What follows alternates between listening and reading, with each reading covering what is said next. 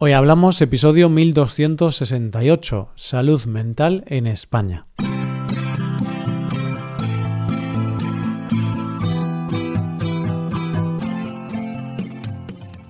Bienvenido a Hoy Hablamos, el podcast para aprender español cada día. Puedes llevar tu español al siguiente nivel con todos nuestros contenidos premium.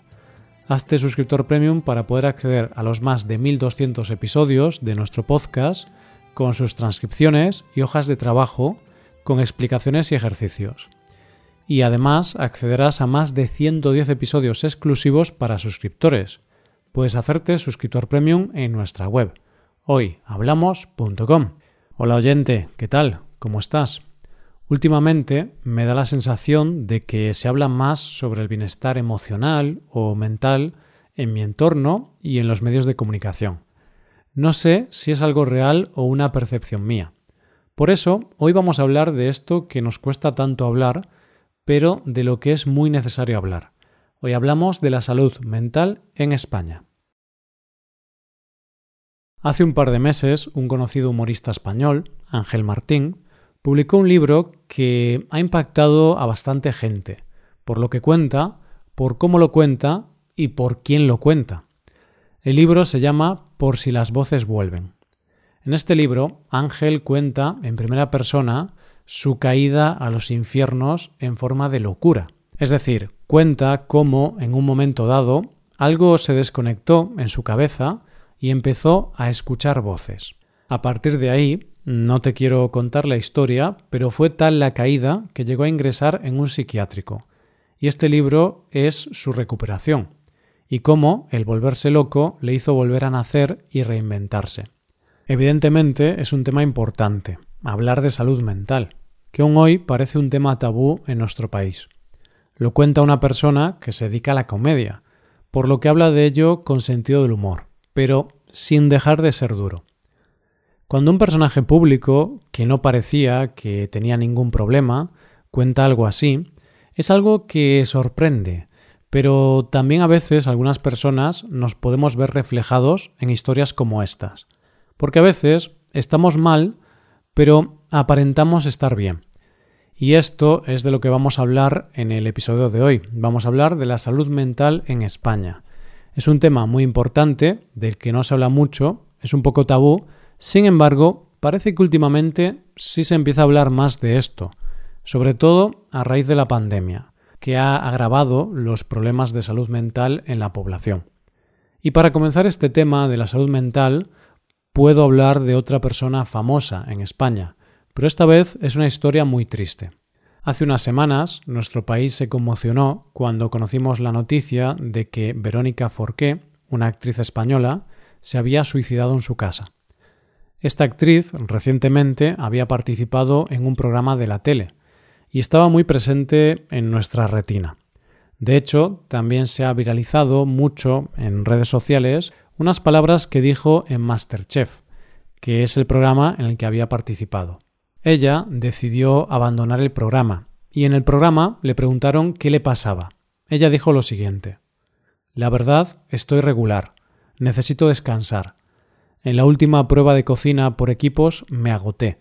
Yo no soy de tirar la toalla, Pepe Chef. Pero esta vez hay que ser humilde y decir no puedo más. Tiro un poco el delantal por un rato. Ahora, después de su suicidio, estas palabras cobran más sentido y podemos decir que eran un reflejo del mal momento por el que estaba pasando la actriz.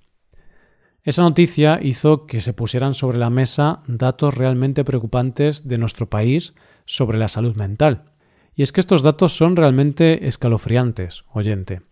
Además, los problemas de salud mental se han agravado mucho más después de la pandemia, porque la sensación de miedo, inseguridad o soledad han hecho que el problema haya empeorado. Aclarado esto, y para que te hagas una idea, la Organización Mundial de la Salud dijo hace un tiempo, antes del COVID, que la próxima pandemia que tendríamos sería la de la salud mental. Y déjame que haga un inciso aquí, oyente, porque parece que cuando hablamos de salud mental hablamos de gente ingresada en el psiquiátrico, como los protagonistas de la película Alguien voló sobre el nido del cuco, esa película en la que sale Jack Nicholson. Pero no, la salud mental, según la OMS, es un estado de bienestar en el que la persona realiza sus capacidades y es capaz de hacer frente al estrés normal de la vida, de trabajar de forma productiva y de contribuir a su comunidad. En este sentido positivo, la salud mental es el fundamento del bienestar individual y del funcionamiento eficaz de la comunidad. Salud no es solo que no te duela algo físico, sino que tampoco te duela el alma, la mente, o como quieras llamar a todo lo relacionado con la mente. La salud mental es nuestro bienestar emocional, psicológico y social. Afecta a la forma en que pensamos, sentimos y actuamos cuando enfrentamos la vida. Parece un tema muy lejano a veces, pero ¿tú conoces a alguien que no haya sufrido en algún momento de su vida ansiedad o tristeza? Bueno, vamos ahora a ver los datos sobre salud mental de España. Los datos dicen que cada día en España se suicidan 11 personas. El suicidio es la principal causa de muerte no natural en nuestro país.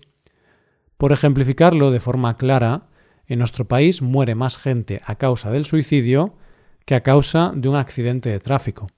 En 2020, 3.941 personas se quitaron la vida, de las cuales el 74% fueron hombres y el 26% mujeres. Estos datos ponen los pelos de punta, porque suponen un aumento del 7% aproximadamente comparado con el año anterior. ¿Y esto por qué pasa?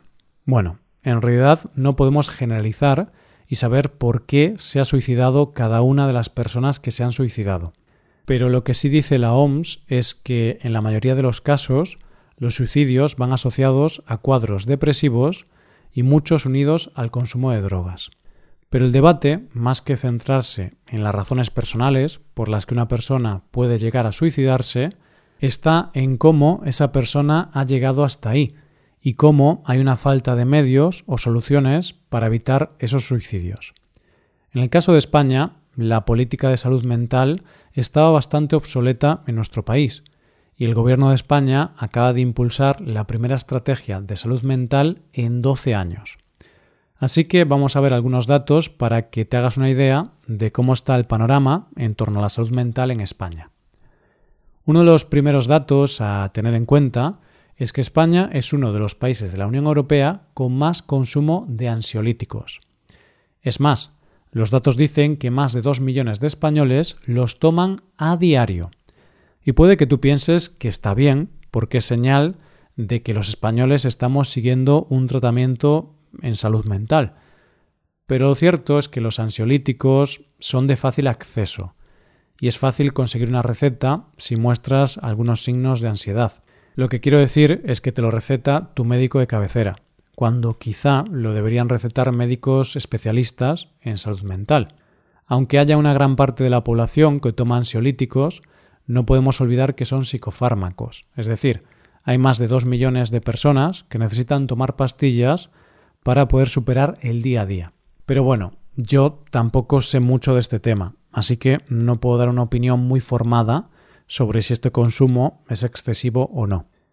Una de las claves para mejorar la salud mental en nuestro país y poder hacer frente a estos datos preocupantes podría ser mejorar las estadísticas en cuanto a los psicólogos clínicos. La media europea dice que por cada 100.000 habitantes hay 18 psicólogos clínicos pero en España solo hay 6 por cada 100.000. Y esto es un problema, porque al no haber suficientes psicólogos clínicos para entender la demanda de personas en la sanidad pública, a la gente solo le queda la opción de ir a un psicólogo privado que cuesta entre 50 y 70 euros por sesión, algo que no todo el mundo se puede permitir. Y es importante que la gente con menos recursos pueda acceder a un psicólogo clínico, porque estudios indican que 8 de cada 10 personas con problemas de salud mental no tienen empleo, lo cual indica que muchas personas con problemas de salud mental viven una situación económica más complicada. Para seguir con algunos datos, observamos que entre el 11 y el 27% de los problemas de salud mental en España se pueden atribuir a las condiciones de trabajo. El 6,7% de la población de nuestro país tiene diagnosticada ansiedad y el mismo número de personas sufre depresión. Los datos son preocupantes, pero todavía más después de la pandemia. Una encuesta realizada a principios del 2021 nos aporta estos datos. Aproximadamente un 52% de la población española dice sentirse más cansada después de la pandemia. El 45% ha tenido problemas de sueño, se han prescrito más del doble de psicofármacos que antes, sobre todo ansiolíticos, antidepresivos e inductores del sueño.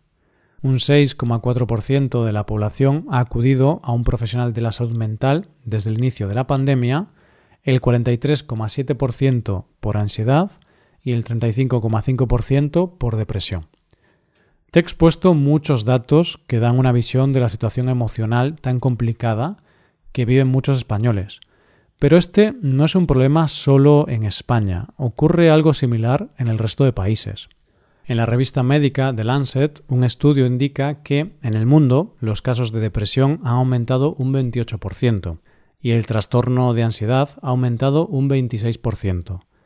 El trastorno por estrés postraumático, la ansiedad y la depresión fueron, respectivamente, 5, 4 y 3 veces más frecuentes que los datos que habitualmente reporta la Organización Mundial de la Salud. La salud mental es algo importante y no necesitas tener una depresión diagnosticada para poder decir que estás mal.